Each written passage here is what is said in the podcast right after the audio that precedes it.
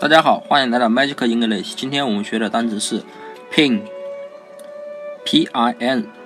是真的意思。那么这个单词谐音呢是拼，拼命的拼。当然，它的拼音也是 p-i-n，所以这个单词一语双关，所以都是拼。那么真和拼命的拼有什么联系呢？大家有没有听过李白小时候的故事？只要功夫深，铁杵磨成针。啊，大家想一想啊，那个老婆婆也真是够拼命的。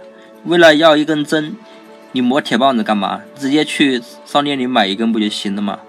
你磨的又费时又费力，对不对啊？所以，铁杵磨成针这种观点，在现在的社会是不太适用的。